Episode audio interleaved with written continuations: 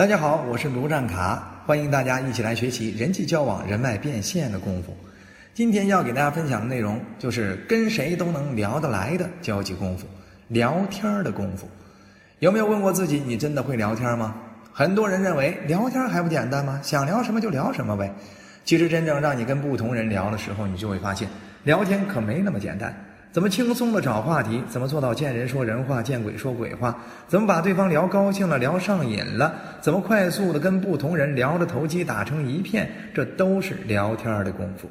在这章节里，我就要跟大家好好分享一下聊天的功夫，通过一些方法或思维的拆解，帮助大家成为人见人爱的聊天高手、话题高手。尤其是聊天时如何谈其所好的五个思维角度，一定可以让你轻松成为。话题达人，其实说到聊天呢，呃，女孩子往往跟男孩子交往的过程中，最讨厌的就是查户口式的问题。你是哪里人？你叫什么名字？你多大了？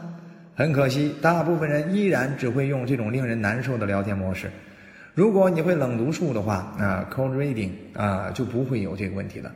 cold 就是没有准备的意思，reading 就是读心的意思。冷读术通常只在没有什么准备的情况下，通过有效观察就能看透他人的心思，从而更好的与人交流搭讪。这是一个快速拉近信任的方法。啊，心理医生、算命先生等聊天高手无不擅长。说到算命先生，也许算命他并不擅长，但在聊天功夫上，他绝对算个高手。我们很多人就算没经历过，也多少有所耳闻。算命先生给我们的印象就是能快速抓住人心，并且还能让人还还能让听的人一直对他的话感兴趣，没错吧？甚至还深信不疑，超级配合。其实这都是有套路的。最常见的一个方式就是算命先生会用一种模糊表达法。用一种猜对你的方式，让你有一种被说中的感觉，而让你顿时觉得他特神奇，从而被卷入他所主导的气场。那算命先生一般情况下会怎么开场呢？算命先生在跟求算者说话之前呀，总是会先通过对你细审深查的打量，给你制造一种神秘感，让你感觉你的内心就像没穿衣服一样，一下子被他看得透透的感觉。然后呢，他对男性求算者或者女性求算者经常会用一些不一样的说话套路。举例，算命先生若面对男性求算者，为了拉近距离，常常会用这样的话开场：“你这个人呢，其实桃花运很重，或者你这个人呢，其实挺怀才不遇的。”你看，这段话谁不喜欢听呢？对不对？呃，就算没有桃花运，也希望自己有桃花运吧，对吗？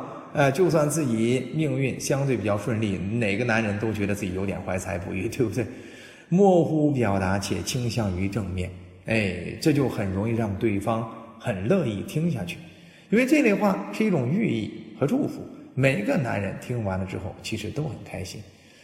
如果你过去确实没什么桃花运，那算命先生还可以打圆场，他会告诉你，你的桃花运确实很重，只是耐心和时机而已，别着急，嘿。他会给你圆回来，转移到你的耐心、时机的问题上，你顿时觉得，嗯，说的有理，啊，你要那也能把握这种说话逻辑，肯定也能让人爱听啊，没毛病啊。算命先生有时还会跟先生说：“你这个人呐，太怀才不遇了。”哎，你看，说完这些话，对吧？男人听完了之后，那什么感觉？哇，你说的太对了，你怎么知道我的情况呢？其实他并不知道。只是因为每个中年、中青年男性心里多多少少都会有这种感觉。你想想，哪个男人年轻时不渴望被赏识？哪个男人年轻时不希望建功立业？哪个男人不好面子？对吗？而现实情况是多多少少都会有一些不尽如意的地方吗？用他的话说，那不就是怀才不遇的感觉吗？所以看起来是算命猜测啊，实际上是换位迎合。如果是你，人家算命先生都两次猜中你心思了，他要再说中一次，你肯定就得服了吧？比如要对你说，你的人生走到这个阶段还是不够稳定啊，有一些梦想还一直没有实现，对吗？不过你到四十岁之后就会慢慢稳定下来。嗯，你看说完了之后，你是不是又一次被说中的感觉呢？太神了，全中了，他怎么知道的？其实刚才这些话是废话。你想啊，有一些梦想还一直没有实现，谁不是这样啊？尤其是后面那句话，你要到四十岁之后就会慢慢稳定下来。你四十一岁也算四十岁之后，六十岁也算四十四十岁之后，只要实现了，就算人家说对了。最重要的是，你那时候就算没稳定，你还能找他算账吗？你找得着吗？你？所以呢，这就是算命。有些时候啊，就是给我们进行一种心理疏导，给我们一种莫须有的心理寄托而已。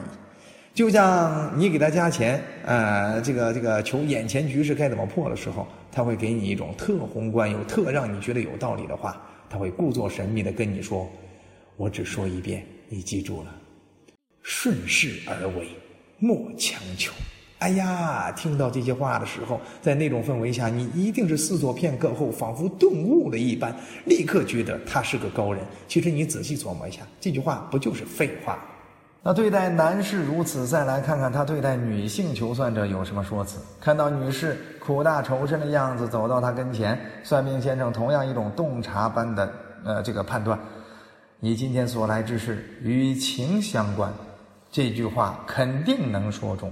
你想啊，就算是钱的问题或其他问题，也一定跟感情情绪有关系吧？哎，再接下来，你这个人呐，有时太重感情。你看这样的话。四项责备，实则夸赞呐，啊，并且模糊又正面，容易让人接受，也容易让人有一种被说中的感觉吧。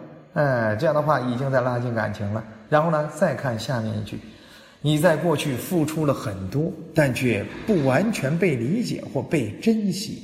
听完这些话，有些女士有可能都要当场哭一顿。为什么呢？因为这样意有所指的话，容易激发对方想到相关的人和事儿。说到心坎儿上了才会这样啊！其实社会心理学研究发现，大部分女人在感情生活中多少都伴有一种苦情的角色，感觉自己付出了多而得到理解的少，否则也不会来求算的。所以呢，当听完算命先生那番话，感觉终于有人能理解他了，不得大哭一场啊？不得觉得对方是大师啊？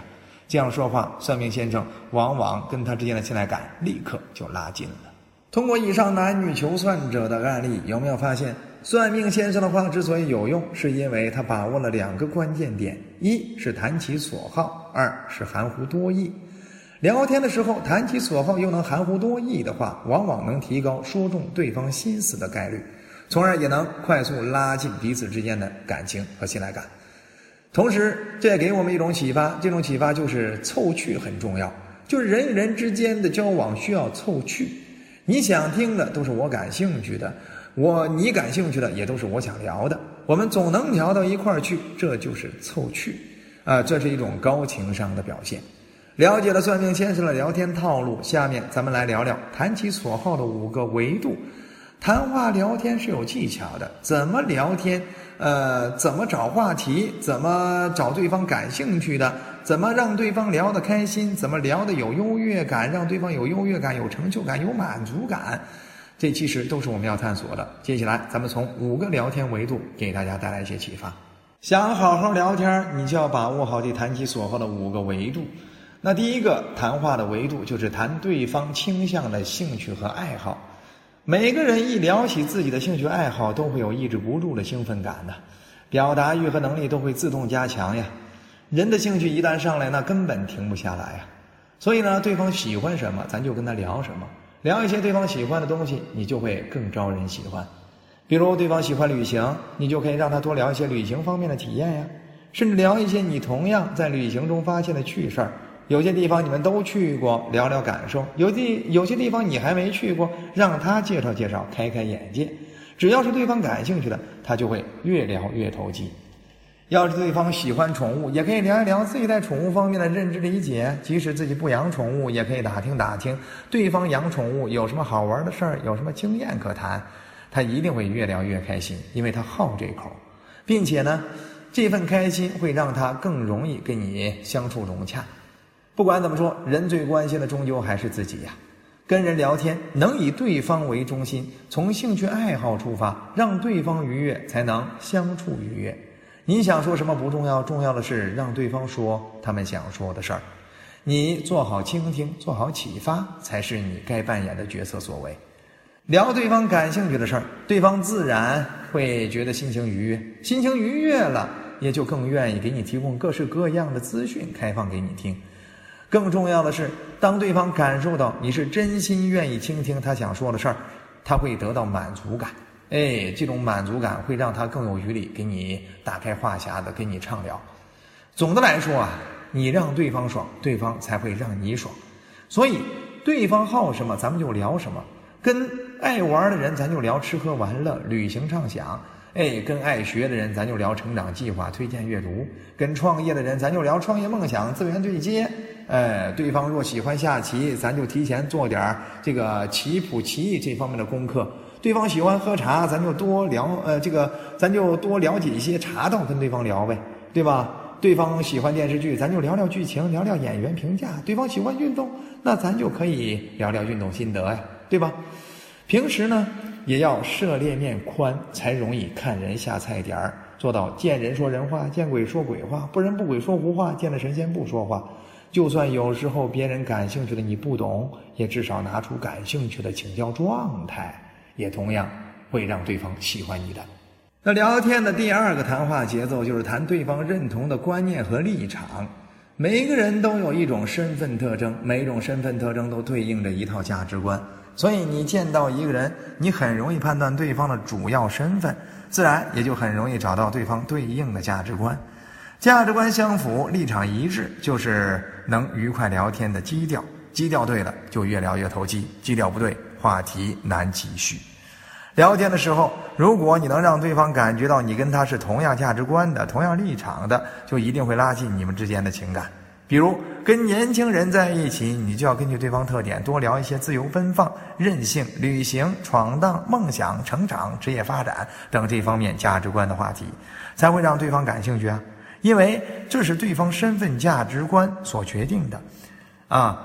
比如跟不安分的人，你就多聊啊，探索啊，聊尝试啊，也许一句趁年轻，该经历的一定要尝试一下，绝不能让青春留下遗憾，这就会让对方有共鸣感，哎，甚至让对方感动，深感自己找到了同频共振的朋友，哎，这样的话就会让你们越聊越投机啊，所以这样聊天才会让话题越来越宽，因为这样聊天符合对方的观念立场。但如果你要跟那些年轻人的父辈去聊自由任性，那就显得轻浮了。聊不好，说不定人家还不让自己孩子跟你交往了。因为父辈这一阶段的人，基本上都更在乎孩子的稳定发展。至于自由任性，那就算了，对吧？所以呢，想让他们喜欢跟你聊天，首先你得迎合他们的身份，迎合他们的价值观，你应该得跟他们聊稳定啊。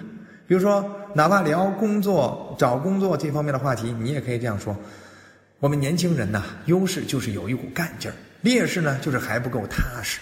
所以呢，找工作我们还真不能光由着自己的兴趣，得有长远务实的规划。这方面呢，还得向前辈们学习呀。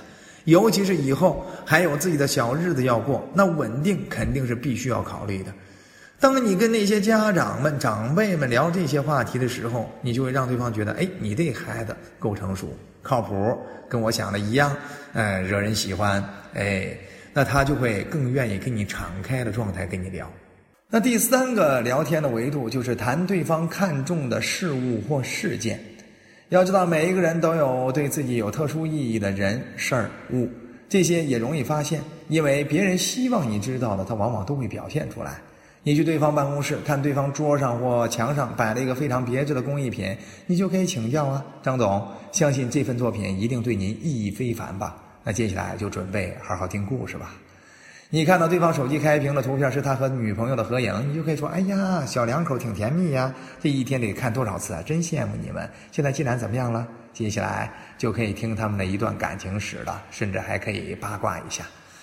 如果你发现对方比较喜欢穿哪个品牌的服饰，或者比较喜欢穿哪种类型的服饰，你就可以跟对方聊一聊这方面的话题呀。一看你就是个讲究人，平常穿扮这么有风格，传点经验呗。或者是你这么喜欢这种风格，有什么原因吗？接下来就是一段以一识人、以一交友的过程了。见到老教授的玻璃柜里都是奖杯、证书等荣誉，你可以恭维一下呀，王老，您可真是我们晚辈的榜样啊。取得这么多荣誉，方不方便请教一下？您记忆最深刻的是哪一次啊？能不能给我们晚辈们分享一下？接下来就带好你崇拜的心情，听一段励志分享吧。相信看到这里你会发现，只要善于观察，总能找到对方想聊的话题。那会聊天的第四个维度就是谈对方自豪的经历或者特长。文道有先后，术业有专攻啊。每个人都有自己成功的事实和擅长的领域，这些也往往是一个人优越感的体现。你的任务就是挖掘对方的优越感。比如，有些运动员得过冠军，或者有些人拿过某项赛事的奖项，你就可以让他好好聊聊那次经历对他意味着什么，有没有什么经历或呃印象深刻的事儿可以分享，这都是可以启发对方聊的话题呀。遇到老教授，你可以虚心请教教授所擅长的专业话题呀。比如说，谁不知道您在这方面可是专家呀？不过我一直有个问题，呃，不知道当讲不当讲，不知道能不能请教您一下，您帮我解释一下。你看，啊，放心好了，接下来老教授一定会对你的话题很感兴趣。说到跟老教授打交道，我以前就听过这样一个反面教材：领导安排一个人去远接接呃远道而来的老教授，而这个人接上老教授，整个过程就三句话。机场接上时就一句“你好”，坐在车上一句话没聊，全程气氛冷的要死。到饭店要下车的时候才蹦出一句话：“咱到了。”进了饭店，坐在饭桌又没头没脑的一句话：“您吃点啥？”后来领导知道此事后，就直接把那接待员调到仓库了，因为他实在太不会跟人聊天了。那第五个聊天维度呢，就是谈对方期待的特点或愿望。哎，咱们在赞美的功夫里跟大家提到了一个小技巧，叫找冷门期待。嗯，就是别人都夸对方的地方就不用太夸了，因为对方已经免疫了。你可以夸一些别人没怎么夸，但对方确实表现不错的地方，这就是冷门期待。比如别人都夸她漂亮，你可以夸她有能力呀，夸她歌唱的好，夸她书法好，夸她厨厨艺好。哎，真没想到你这么会做饭，太好吃了，以后我就跟你混了啊！哎，你看这样的话，往往会让对方更受用啊。除此之外，你也可以聊对方期望、期待的愿望。就算你解决不了他的愿望，但你会引起对方对话题的兴趣。比如说，要是不上班还能有钱花，你最想去哪儿玩呢？你看，这就是话题呀。哎，你是大学生，大学生的话，你也可以这样，嗯，跟大家聊。要是大学没考试，那得多爽啊！要真有那么一天，你最想在大学里干点什么呢？哎，你可别回答我，你最想的是考试哦。你看，话题感就来了。呃，你若是女生，也可以跟朋友聊一些八卦呀。如果你未来老公向你求婚，你希望他在哪儿求呢？怎么求呢？哎，或者是，哎，要是王思王思聪带我去逛街，你说我会买点什么呢？你看，这都是假设情境下的一种话题。可能永远实现不了，但有可能就是人的愿望等等，对吧？